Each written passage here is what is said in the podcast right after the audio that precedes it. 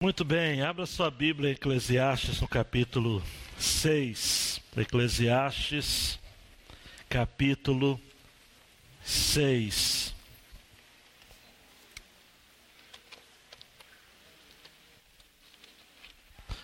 Nós estamos já há algum tempo compartilhando exposições no livro de Eclesiastes. Vamos lá. O livro de Eclesiastes faz parte, junto com Provérbios e Jó, de uma literatura no Antigo Testamento chamada literatura sapiencial. O que, que é isso? É uma literatura para orientações e conselhos práticos para a vida. Ah, o formato da literatura é cheia de ditos, de é, perguntas, máximas, sentenças, observações, análises de alguém que realmente tem uma visão diferenciada da vida. No caso de Jó, nós temos a observação de alguém que está, esteve enfrentando calamidades na vida, tragédias na vida pessoal. Então são ditos, ensaios, alguém até já coloca o livro de Jó como sendo uma espécie de drama ou um, uma grande peça teatral. Não no sentido de negar a sua historicidade, obviamente, mas o modo como ele é construído. É construído como uma grande história. Um grande drama. Começa o capítulo 1 perdendo tudo e termina no último capítulo tendo tudo em dobro. Aí quem gosta de generalizações ou de simplificações, olha o livro e fala, tá vendo? É só vitória, mas tem que ler o livro o meio. Para você ver que há uma história ali, tá? Ah, provérbios é claramente de ditos e, e, e determinados provérbios, como o próprio nome já diz, e do capítulo 1 até o 9 é uma relação assim de discursos da sabedoria e da tolice, exemplificados por duas mulheres. E essa questão de colocar mulheres como sendo símbolos de sabedoria e de tolice vai estar no livro todo. Porque ao final de Provérbios, no capítulo 31, há o elogio à mulher virtuosa, que é símbolo da sabedoria. Eclesiastes segue nessa mesma direção de ensinos práticos para a vida, mas é como se fosse uma conversa de um vovô com seus netos. O nome Eclesiastes vem é, da raiz, da mesma raiz da palavra igreja. Então é alguém que está reunindo uma congregação, uma assembleia, um grupo de pessoas e se coloca então na posição de mestre, de professor de grande sábio. No hebraico a gente chama esse pregador de Gohelet, que veio da mesma raiz da palavra carral, que significa congregação no hebraico. Salomão está no final da sua vida, repito, e ele diz o seguinte: Olha, eu aprendi muita coisa com a vida, e eu quero passar isso adiante para os mais jovens. Então nós estamos sendo privilegiados ao estudarmos essa literatura, aplicando acerca da nossa vida. O tema dessa série que eu dei foi Viva a Vida. Mas eu poderia colocar um subtítulo: Como viver uma vida com propósito com sentido. Alguns versículos isolados do livro de Eclesiastes vão trazer muito mais confusão do que esclarecimento. Versículos do tipo: tanto os homens quanto os animais vão para o mesmo lugar. A gente já viu esse verso. E a pessoa fica em crise: poxa, mas eu vou para o céu e o meu cachorro também vai? Ou eu vou para um lugar que o meu cachorro também vai? Como é que é isso? Tem uma denominação, amados, e eu vou dizer o nome porque é documental, né? A Igreja Universal do Reino de Deus, o seu líder defende o aborto no, por um texto de Eclesiastes. Um texto, obviamente, isolado. Porque nós vamos ler um texto que diz o seguinte: o homem que vive uma vida sem propósito, alguém que foi abortado é melhor do que ele. Então, é um livro assim, em determinados momentos, ácido, negativo, pessimista. Por isso que um autor, e que é pastor no interior de São Paulo, ou melhor, na cidade de São Paulo, mas que não é de uma linha como a nossa, conservadora, é alguém que flerta com o liberalismo, o humanismo, ele escreveu um livro sobre Eclesiastes e disse no seu título: O livro mais mal-humorado da Bíblia. Mas, como diriam os advogados data vênia, com todo respeito, eu acredito que ele não entendeu o livro. Porque Salomão, ele realça o valor da vida. Só que ele diz que se você considerar a vida apenas debaixo do sol, e você vai ter essa frase várias vezes ao longo do livro, aí sim a sua vida não vai encontrar nenhum tipo de propósito de direção. Mas, todavia, entretanto, contudo, se você viver temendo a Deus e guardando os seus mandamentos, aí sim você terá uma vida que pode ser celebrada e não lamentada. E com alegria. Só que alegria, eu estou repetindo essa expressão também nas minhas mensagens. Eu aprendi com um, um autor chamado Douglas Wilson. Alegria no limite das forças. Também não é uma alegria do tipo, ah, tudo está dando certo, não. Eu disse na quinta-feira passada. Na vida, nós temos poucos momentos de alegria. Nós somos alegres, mas nem sempre estamos alegres. Tá? A alegria no nosso caso, é um estado de espírito. A alegria do Senhor, Neemias vai dizer, é a nossa força. A alegria está muito mais ligada, olha para mim, a uma questão de sobrevivência do que uma questão de exultar e festejar e celebrar e churrascar o tempo todo. A vida é assim. Se você quer esperar que a vida lhe brinde, com alegria todo tempo, você não está compreendendo direito o que é a vida. Né? Então, capítulo 6, a metade do livro, nós vamos ver a última vez que vai aparecer no livro essa expressão, correr atrás do vento. Por isso que eu estou usando ela como título. Nove vezes aparece no livro essa expressão. O que é correr atrás do vento? É viver sem um respeito por Deus, pelos seus princípios, e aí você vive por viver. É você. Mal comparando, já fiz essa comparação aqui, é tosca, mas é isso. É quando você vê um cachorro correndo atrás do seu próprio rabo. E é feio, mas tem gente que vive assim. Está correndo. Ou igual uma ilustração, essa é mais nobre, mas, mas é, um estilo é melhor. Aquela velha cadeirinha do vovô.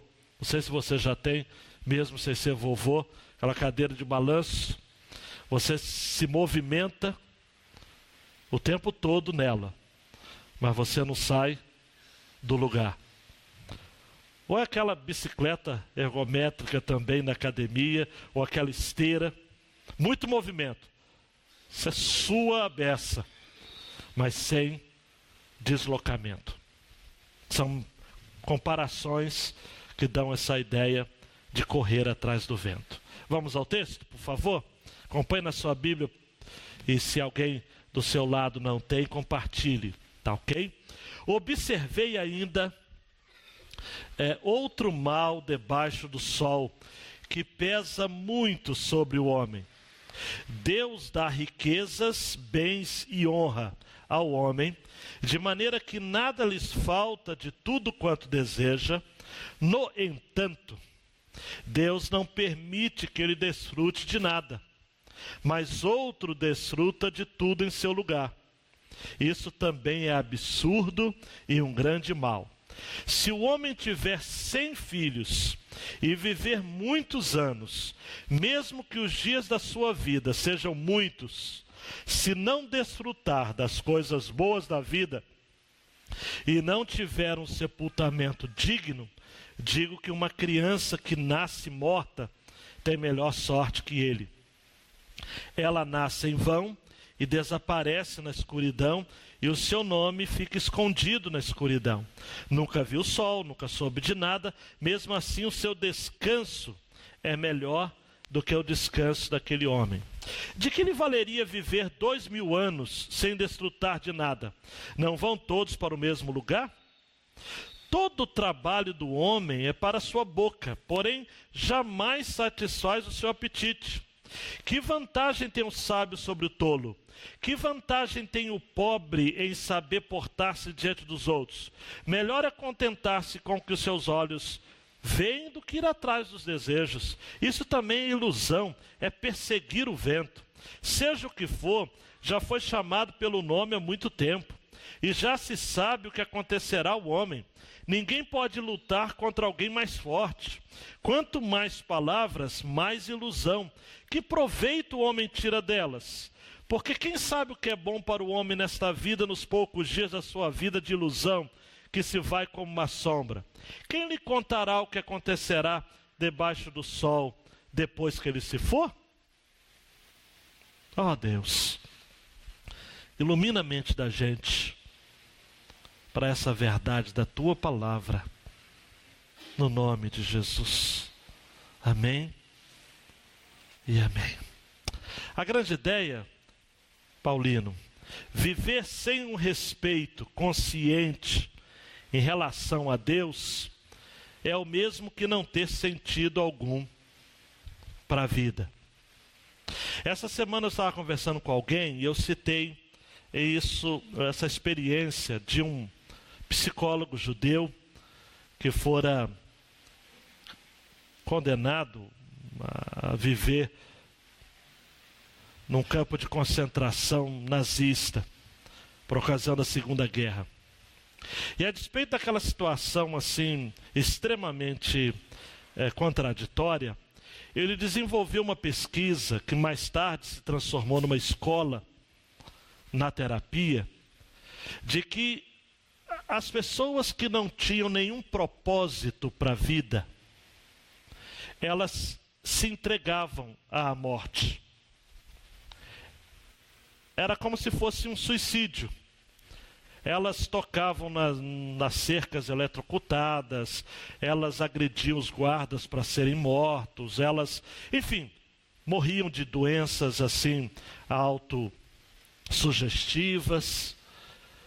E ele percebeu de que aquelas pessoas que tinham algum tipo de esperança, um propósito, quer seja a saudade de alguém e a, e a, confiança de que iria retornar a ver um ente querido, ou uma esperança mesmo que aquela fase iria passar, não é? eles tinham uma sobrevivência maior. Preste atenção, eu não estou dizendo que quem tinha um propósito saiu vivo do campo de concentração, obviamente, porque morreram mais de 6 milhões. Mas o que essa escola de terapia defende é a ideia de que quando se tem um propósito para a vida, se suporta com muito mais facilidade qualquer situação que se está envolvido. Vitor Frankl observou isso, mas Salomão já tinha visto isso no livro de Eclesiastes.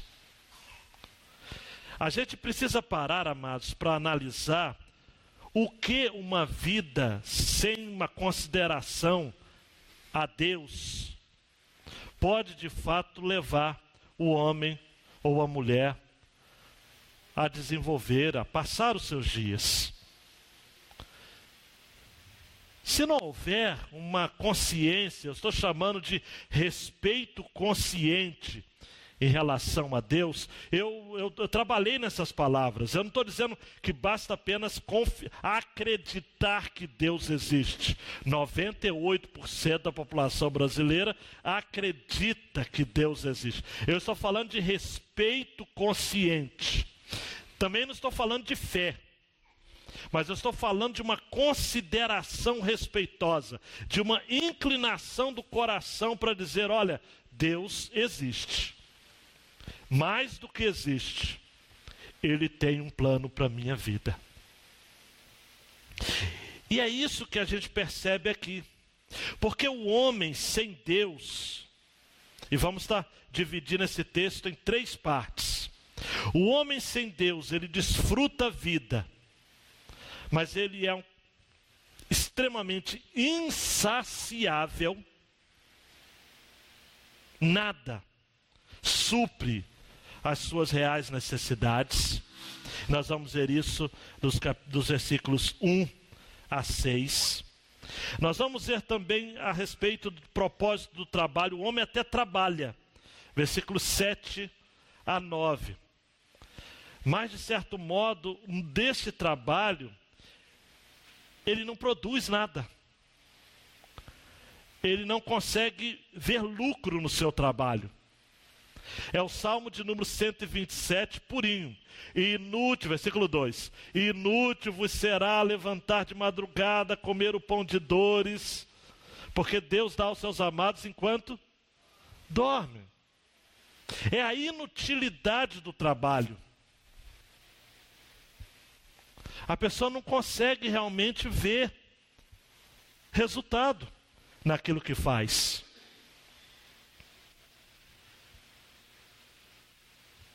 E vamos terminar dos versos 10 a 12, falando sobre a necessidade da gente olhar para Deus como Criador de tudo.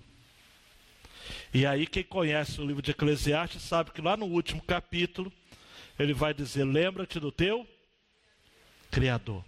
Então, aqui, Salomão já canta essa pedra, falando de que se nós não nos lembrarmos de Deus, nós vamos ser reféns da incerteza da vida. Por isso que a parte final é a parte que tem mais perguntas. E perguntas que a gente não tem resposta, mas que serve para a gente parar para pensar. Tá ok? Então vamos à primeira porção, o desfrute da vida. Repare no versículo 1 que nós temos a expressão observei, né? porque o sábio Salomão é alguém que observa muito. Ele observa um outro mal. E essa ideia de mal aqui é uma ideia de uma calamidade. Ele observa de que é uma calamidade, é uma tragédia que acontece debaixo do sol. Mais uma vez essa expressão, na realidade terrena. E ele diz que isso pesa muito sobre o homem. Isso é uma carga sobre o homem. E aí nós temos a insistência do verbo desfrutar. Por exemplo, versículo 2: Deus dá riquezas, bens e honra ao homem, de maneira que nada lhe falta de tudo quanto deseja. No entanto, Deus não permite que ele desfrute de nada. Ao meio do século XXI traduz como desfrute. Outras versões está dizendo que ele coma, que ele aproveite.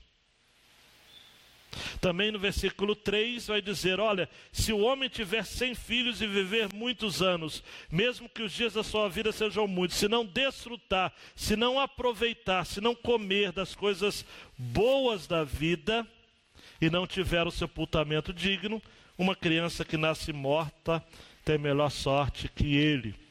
E no versículo 6, para terminar essa porção, diz assim: De que lhe valeria viver dois mil anos?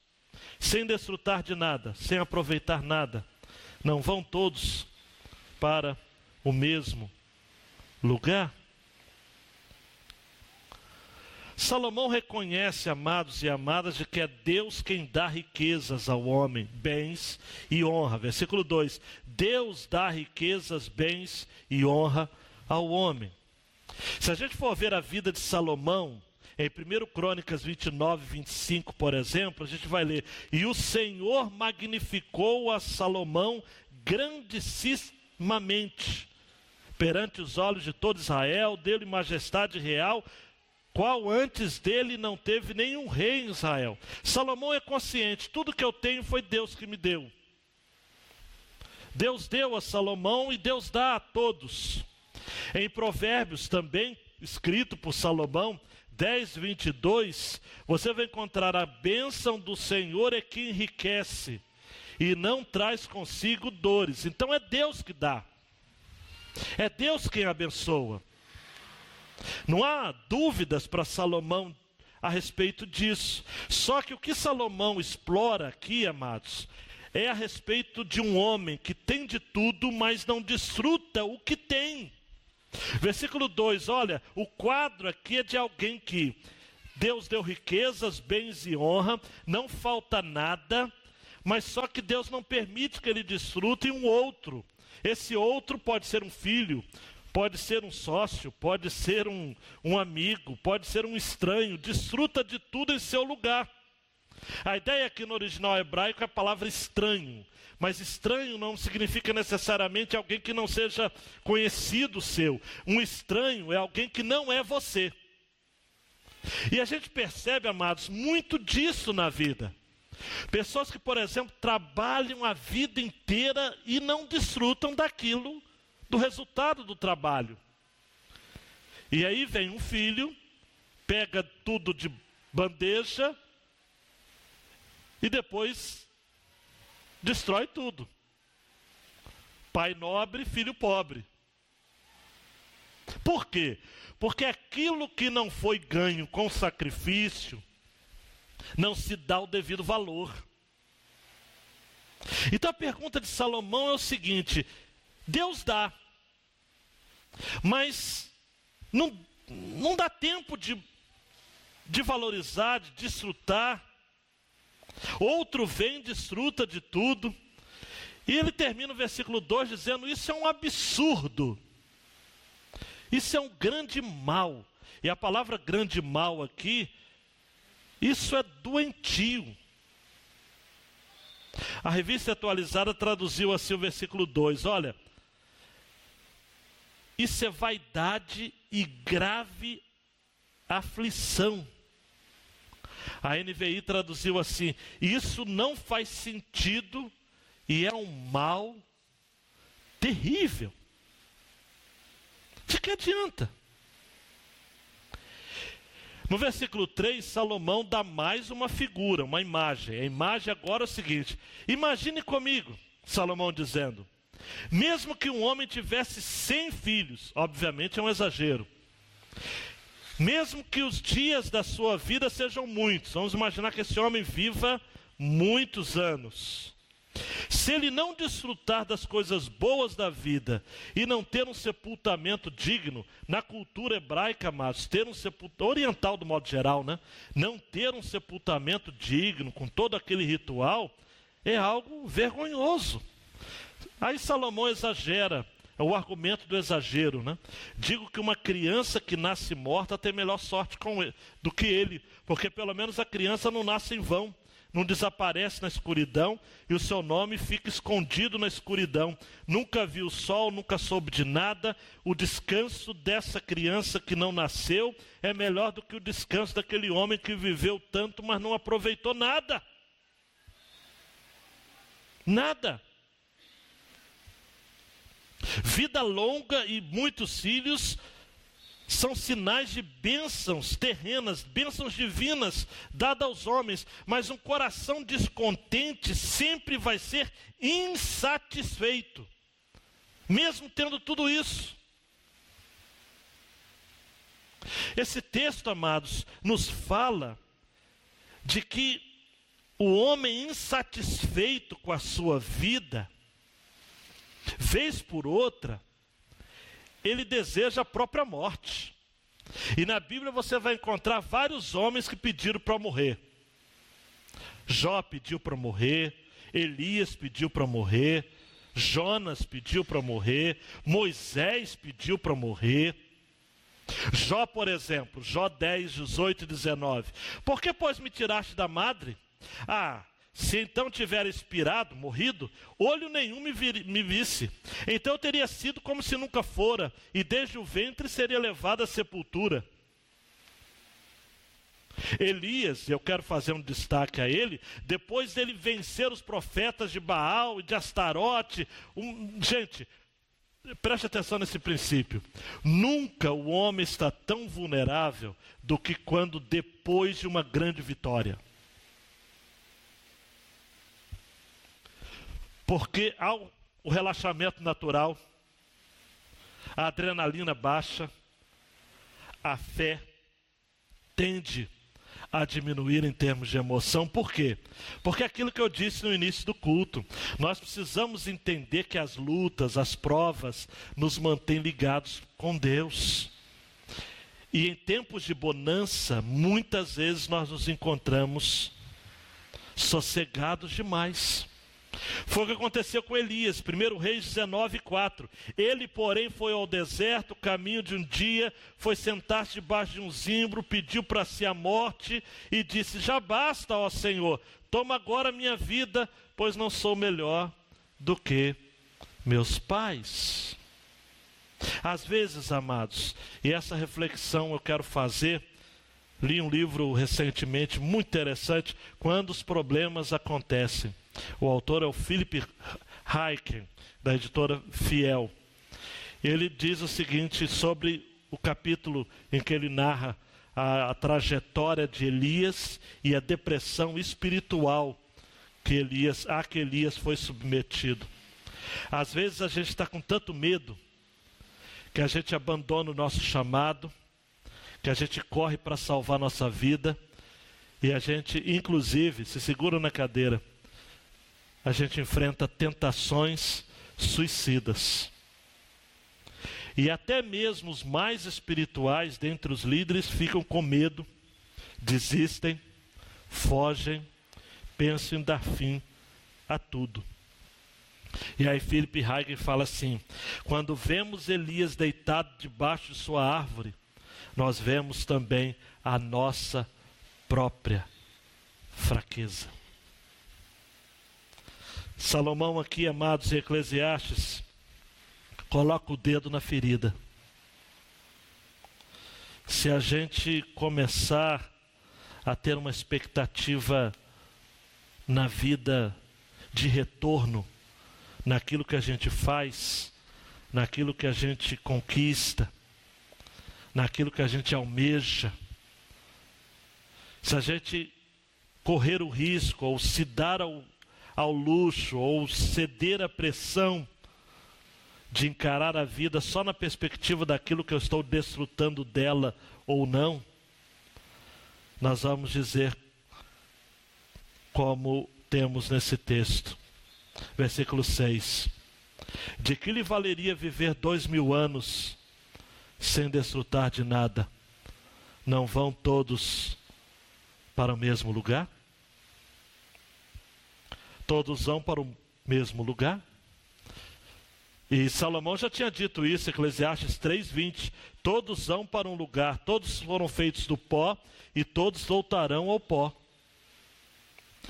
Mateu Henry, um outro comentarista, vai dizer que o túmulo é o lugar em que nós todos devemos nos encontrar.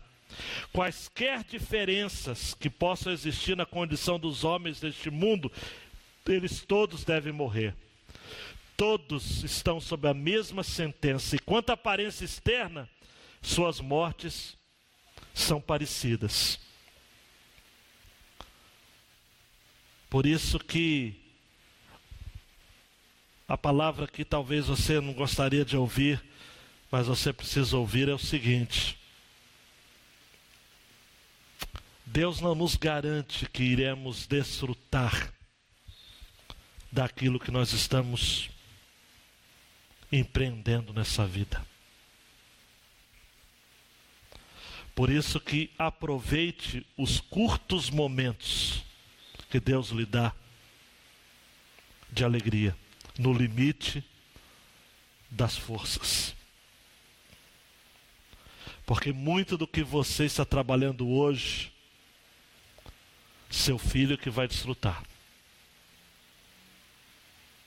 Ou um neto ou alguém que nem é do seu contexto familiar. Mas não ceda ao rigor da insatisfação. Não seja alguém reclamão, murmurador, pessimista. Receba essa palavra no seu coração. O Senhor está me incomodando para eu lhe dizer. Não brinque com a tristeza. Ataque a tristeza com, a, com as promessas de Deus. Porque se a tristeza se instalar e você começar a desenvolver pensamentos negativos, suicidas, depressivos, talvez você não vá conseguir sair de lá. Alguns saem.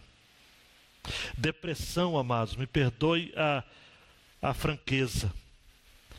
Depressão é igual droga. É fácil entrar, é difícil sair.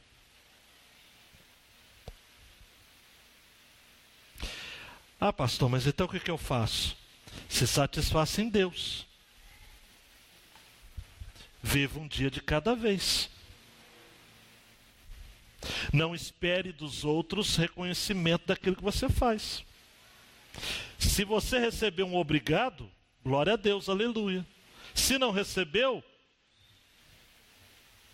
você não precisa. Não seja refém do retorno das pessoas. Digo eu não, Senhor, fazendo uma análise aqui, eu acho que Elias, ele esperava que ele fosse assim ovacionado pelo povo. Mas ele sai do capítulo 18, que ele venceu os profetas, e no 19 ele está sozinho. E aí, ele precisou lidar com questões relacionadas à sua própria alma. Depois você prossegue a leitura e você vai entender como que Elias foi tratado pelo Senhor lá na caverna. Tá ok? Mas de todo modo, eu quero adiantar isso. Não, não, não brinque, não, não, não, não ache que vai passar sem qualquer esforço seu de buscar ao Senhor. Busque, tome posse das promessas de Deus. A segunda porção, amados, é sobre o propósito do trabalho, versículos 7 a 9. Todo o trabalho do homem para a sua boca, porém jamais satisfaz seu apetite. Que vantagem tem um sábio sobre o tolo? Que vantagem tem um pobre saber portar-se diante dos outros? Melhor contentar-se com o que os olhos veem do que ir atrás dos desejos. Isso também é ilusão e correr atrás do vento. Amados, preste atenção. Salomão resume aqui: olha, nós trabalhamos para satisfazer a nossa boca. Diz assim: todo o trabalho do homem para a sua boca. Boca aqui não é só questão de comer, mas é de desfrutar dos prazeres da vida. Mas só que é o seguinte, amados: jamais satisfaz o seu apetite. Por melhor que você coma hoje, amanhã você vai estar com fome de novo. Perguntaram, já citei isso aqui. John Rockefeller foi o primeiro milionário na história dos Estados Unidos. Perguntaram para ele: quanto é o bastante? Ele falou: só mais um pouco. Há uma insaciabilidade enorme. Por quê? Porque nós somos assim, amados. Nós trabalhamos para comer.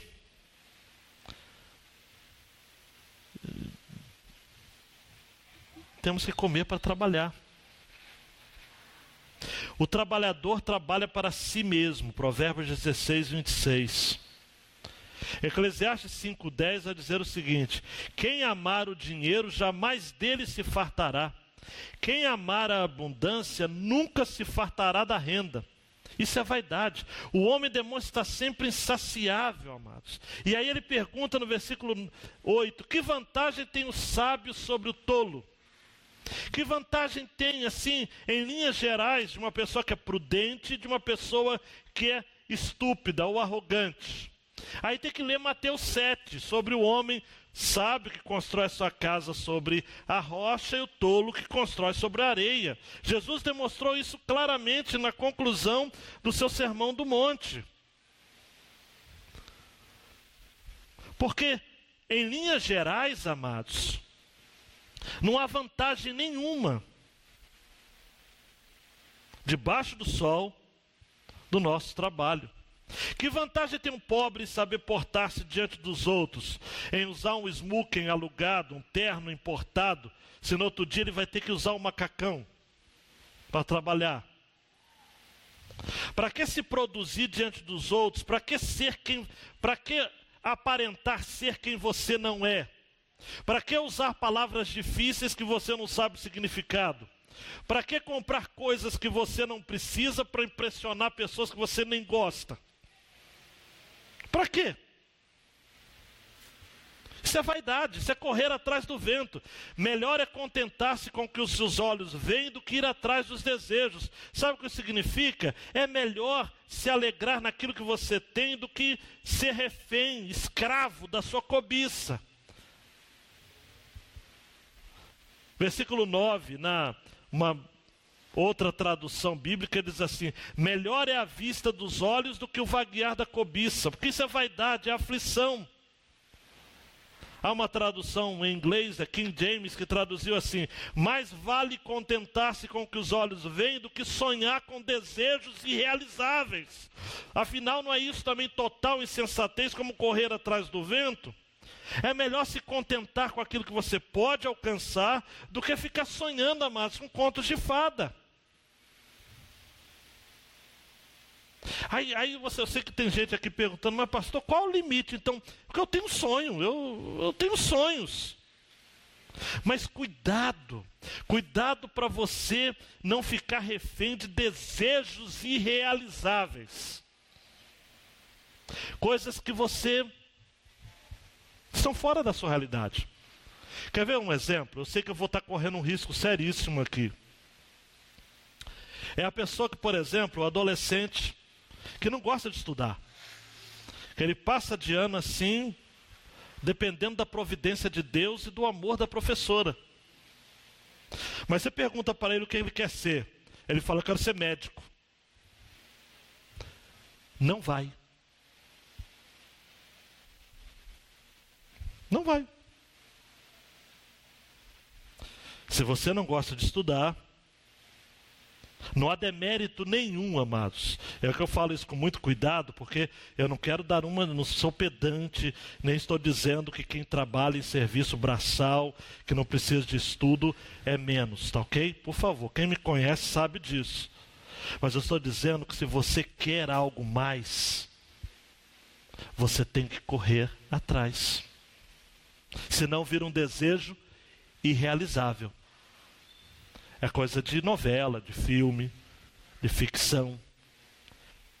É coisa que você deseja, você cobiça, mas é pura vaidade. É aflição de espírito. É correr atrás do vento. Correr atrás do vento. Me perdoa de novo a franqueza, mas é você que vai estabelecer com o tempo qual vai ser o limite dos seus sonhos. Agora, você pode, em compensação, dizer: Deus, me ajude a galgar mais. Mas aí você precisa entender aquilo que Jesus nos ensinou: de que se a gente come hoje e amanhã a gente está com fome, a gente precisa procurar nos alimentarmos de uma comida que dura para a vida toda. E qual é a comida que dura para a vida toda? João 4:34. Disse Jesus disse-lhes: A minha comida é fazer a vontade daquele que me enviou e realizar a sua obra. Então, se você se contentar em fazer a vontade de Deus e realizar a sua obra, dia após dia, o Senhor estará gerando fé e ousadia no seu coração para você crescer, crescer e crescer. É Mateus 6,33 purinho, gente. Versículo que você sabe de cor e salteado. O que, que diz? Mas buscai, em primeiro lugar, o reino de Deus e a sua. E as demais coisas? É colocar a vida em prioridade.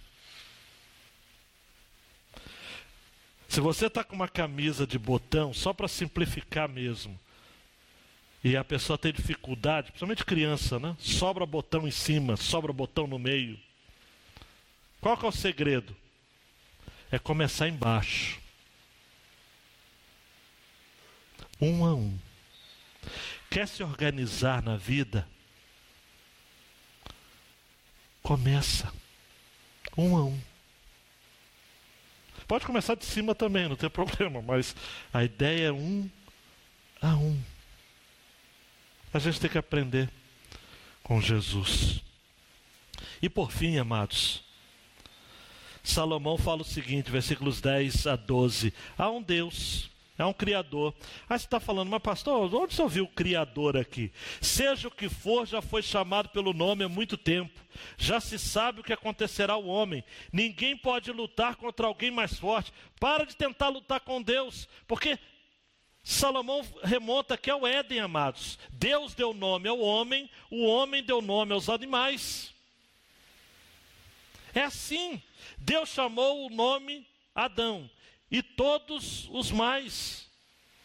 Gênesis 5, 2: Homem e mulher os criou, os abençoou, chamou seu nome Adão. Gênesis 2, 19 e 20: Havendo, por Senhor Deus, formado da terra todo animal do campo, toda ave do céu, os trouxe Adão para este ver como lhe chamaria, e tudo que Adão chamou, toda alma vivente, isso foi seu nome, e Adão pôs os nomes de todo gado, aves do céu, todo animal do campo, mas para o homem não se achava ajudador idôneo, lá, lá, lá, e você conhece a história.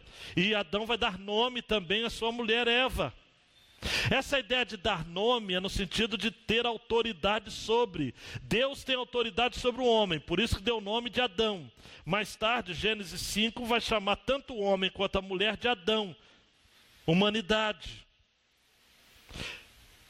E o homem então domina sobre os animais, domina sobre a natureza, por isso que dá nome a todos eles. É autoridade sobre a mulher também, porque foi o homem que deu nome à mulher. A mulher não falou, olhando no espelho e falou o seguinte: ah, eu acho que eu sou Eva. Não, não. Quem deu o nome de Eva foi Adão. Então, por isso que Salomão vai dizer o seguinte, versículo 10: Seja o que for, já foi chamado pelo nome há muito tempo, já se sabe o que acontecerá ao homem. Ninguém pode lutar contra alguém mais forte. Quem é mais forte aqui? É Deus. O homem tem braços curtos demais para lutar com Deus. E aí no versículo 11, gente, preste atenção. Quanto mais palavras, mais ilusão, mais vaidade, que proveito o homem tira delas. Esse Salomão reforça aqui o princípio de que nas muitas palavras há muitas transgressões. Eclesiastes 5, 7. Porque, como na multidão dos sonhos há vaidades, assim também nas muitas palavras, mas tu teme a Deus. Preste atenção. Quanto mais cedo você parar de brigar com Deus, de falar muito, de se questionar muito e aceitar, tem coisas que você precisa aceitar, são seus limites, são meus limites, são nossas preocupações.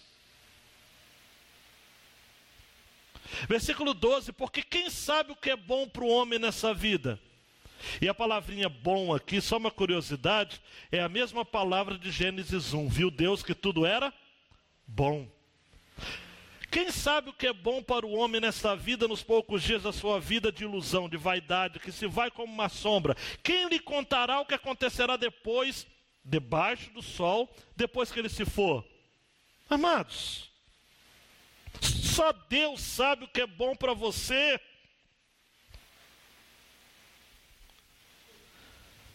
Só em Cristo o homem encontra sentido para a vida. Para de brigar com Deus. A simplicidade é possível, é boa, viva com contentamento. Hebreus 13, 5 e 6: Sejam vossos costumes sem avareza, contentando-vos com o que tendes, porque ele disse: Não te deixarei, nem te desampararei. E assim, com confiança, ousemos dizer: O Senhor é o meu ajudador, não temerei o que me possa fazer o homem. Não adianta mudar de cidade para ter mais segurança, não adianta. Eu brinquei algumas quintas atrás aqui, dizendo, vai para Miracema. E eu, eu encontrei um pastor de Miracema. E ele reclamando, poxa, Ezequiel, está difícil lá na nossa cidade. Parece brincadeira, mas quando ele falou isso, eu falei, meu Deus do céu, não adianta. Isso é só para ilustrar, amados. Viva com confiança, viva com contentamento. Sabe o que significa viver com contentamento? É, é, é, acreditar que não precisa, você não precisa de mais nada. Você já tem tudo que você precisa. Contentando-vos com o que tendes, porque ele disse: Não te deixarei nem desampararei. Hebreus 13, 5 e 6. Pega esse texto amplifica, amplia ele, coloca na geladeira, na penteadeira. Todo dia você olha e fala o seguinte: Olha, eu preciso desse santo contentamento. John Piper vai dizer no seu excelente livro, Em Busca de Deus, de que se a gente fosse mais contente com as necessidades simples da vida, no contexto de igrejas, por exemplo, no mundo inteiro, nós economizaríamos, economizaríamos muito mais recursos para investirmos em missões. Porque a gente precisa de muito pouco para sobreviver, tanto quanto pessoas quanto igreja.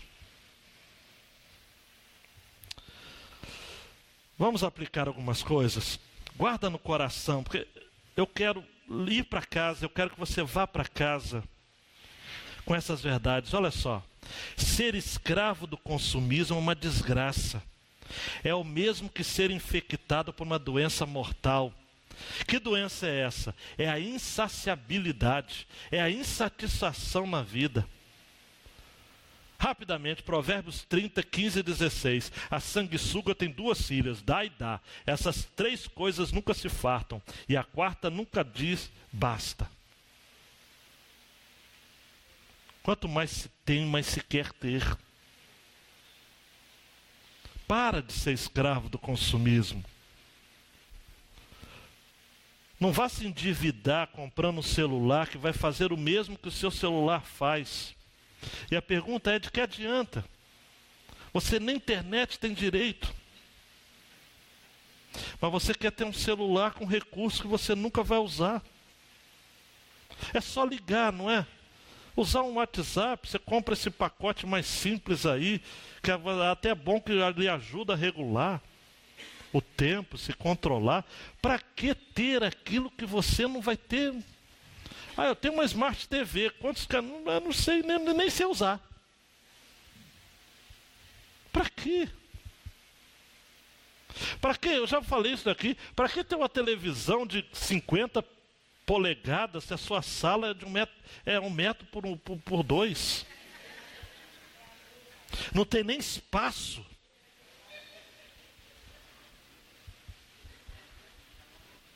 Se entra a televisão, a mulher tem que sair, coitada. Mas você tem, eu quero ter a grande. Outra aplicação. Busca-se tanto o segredo da longevidade, não é? Muitos temem o dia da morte, mas viver sem sentido é pior do que nunca ter nascido. É verdade, é verdade, é verdade. Amados, tem muita gente que, que tem medo da morte. E, e, aqui nós vamos encontrar no capítulo 8, versículo 8 né, de Eclesiastes: ninguém tem domínio sobre o próprio espírito para controlá-lo, tampouco tem poder sobre o dia da morte. Para, para de se preocupar. Você está perdendo muita coisa boa nesta vida porque você está preocupado demais. A palavra ansiedade no original significa estrangulamento. Cuidado. Outra aplicação. A alternativa a uma vida refém dos desejos humanos é o contentamento. É satisfazer-se com o doador mais do que com as dádivas dele. E eu fiz questão de lembrar: quem é o doador? É Deus. É se alegrar muito mais em quem lhe dá do que aquilo que ele lhe dá. Porque olha para mim, aquilo que Deus lhe dá, talvez você não vai ter nem como aproveitar. Os outros é que vão. Mas se alegra nele. Jó é isso daí purinho. Ele perde tudo. Você conhece a história, né? Virou até música. Hoje todo mundo canta, chora. Até eu chorei com essa música já. A mulher chega, abandona esse Deus, morre e tal. Mas em todo livro a gente vai encontrar esse drama. A ponto de Jó mais tarde dizer o seguinte: Antes eu te conhecia, hã? só de ouvir falar, mas agora meus olhos te veem. Você precisa ter experiência com Deus. Experiência com Deus. E isso não se passa. Você tem que ter. Outra aplicação importante para a gente. Deus é quem governa a nossa vida, do nascedor ao túmulo. Não se iluda. Só Ele é quem sabe o que será da sua vida. Versículo 12, né? Quem sabe o que é bom para o homem? Deus, nos poucos dias da sua vida de ilusão que se vai como uma sombra. Quem lhe contará o que acontecerá depois, debaixo do sol? Você notou, eu disse antes, né? São perguntas. Gente, é o Senhor. Coloca a mão no seu coração, receba essa palavra aí. O Senhor é a porção da minha herança e do meu cálice. Tu sustentas a minha sorte. Salmo 16, 5. É o Senhor. E por fim, não seja influenciado pelo espírito humanista de nosso tempo. Deus não tem conselheiros. Ele faz o que quer, quando quer e como quer. Eu já citei esse texto, mas esse texto tem que citar sempre junto com o Eclesiastes, porque complementa. Mateus 6, 31 a 34. Não andeis, pois, inquietos, dizendo: que comeremos, ou que beberemos, ou com que nos vestiremos, porque todas essas coisas os gentios procuram. Quem são os gentios? Os não crentes. De certo, vosso Pai Celestial bem sabe que necessitais de todas essas coisas. Mas buscai primeiro o reino de Deus e a sua justiça, e todas estas coisas vos serão acrescentadas. E aí vem o texto, né? Não vos inquieteis, pois, pelo dia de amanhã, porque o dia de amanhã cuidará de si mesmo.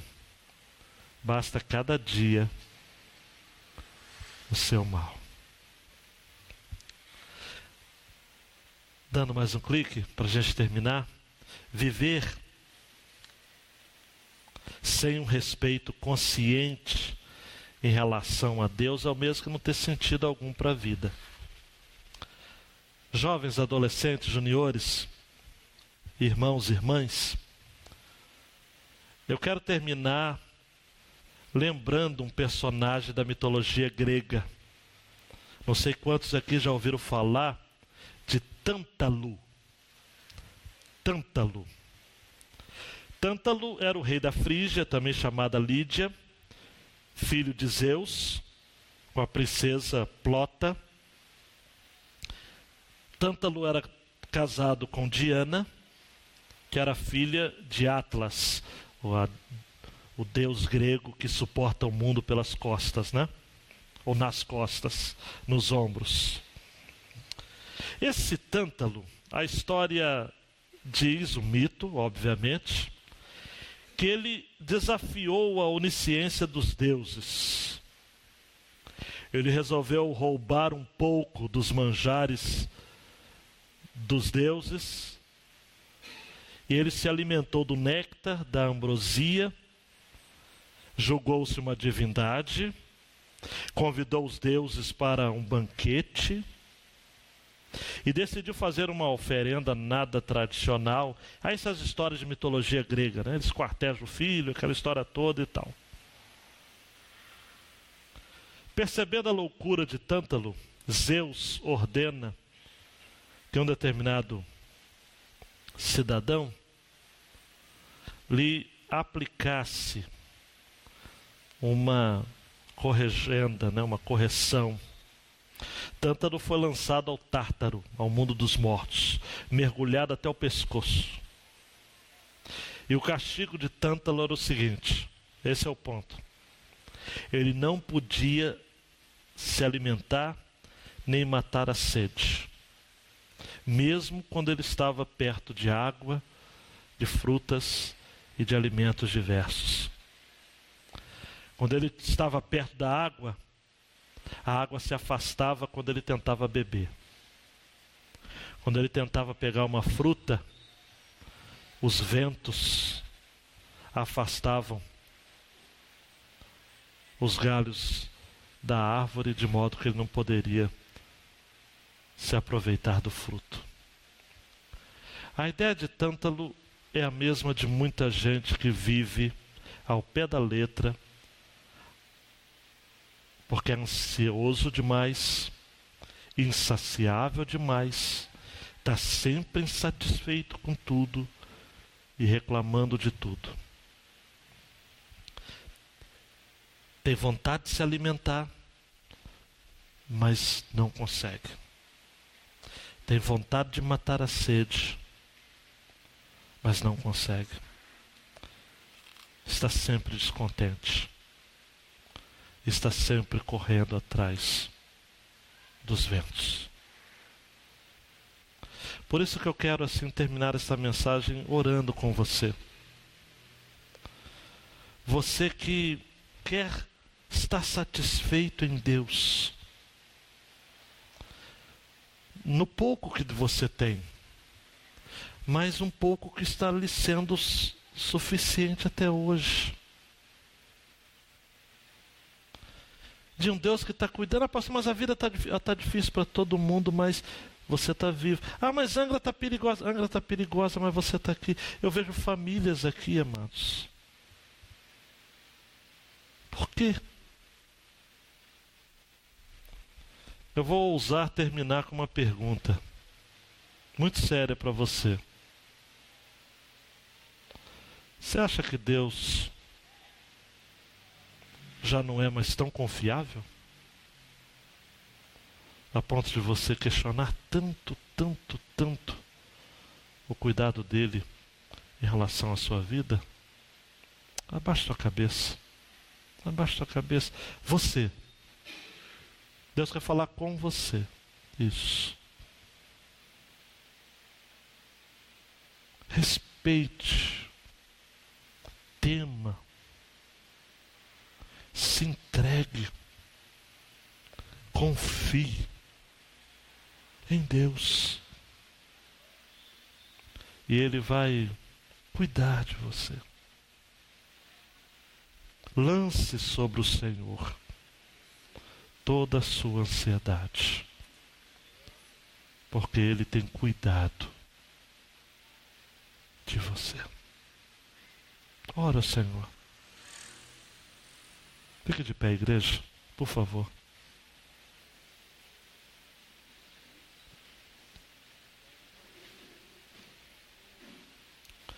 Diga a Deus, eu não quero ficar correndo atrás do vento.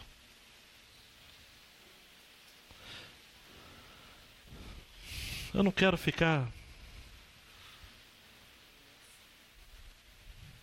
percorrendo ruas sem saída, dando de cara com os muros. Deus me mostra. Eu quero olhar para cima tendo a certeza que é de lá que virá o meu socorro. Não, meu socorro não virá das autoridades humanas. Meu socorro não virá do meu trabalho, dos meus prazeres, dos bens que eu tenho ajuntado na vida. Minha segurança vem do Senhor. Oh Deus, eu quero nesta noite, junto com os meus irmãos, ao olharmos para esse texto, ao percebermos a tua palavra e ao recebermos essa palavra no nosso coração, a gente quer sair dizendo: Eu confio, Senhor. No dia que eu temer, eu hei de confiar em Ti, como diz o salmista. Eu não sei, ó Pai, como cada um aqui entrou nesta noite. Eu sei de mim. Eu sei das minhas lutas, das minhas provas, dos meus medos.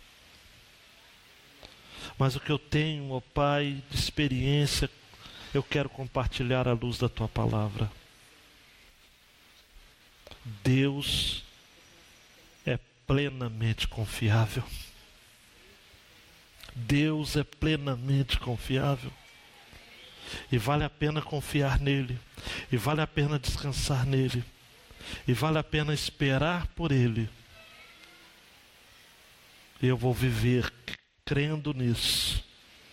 Eu vou levar os meus irmãos, as minhas irmãs a crerem nisso. Ser com esta vida que está aqui à frente. O Senhor conhece o seu drama. O Senhor conhece o seu coração. Intervenha, meu Deus, com perdão e graça. Ó oh, Deus, ó oh, Espírito Santo de Deus, como é bom ter a certeza da Sua presença aqui. Como é bom. No nome de Jesus.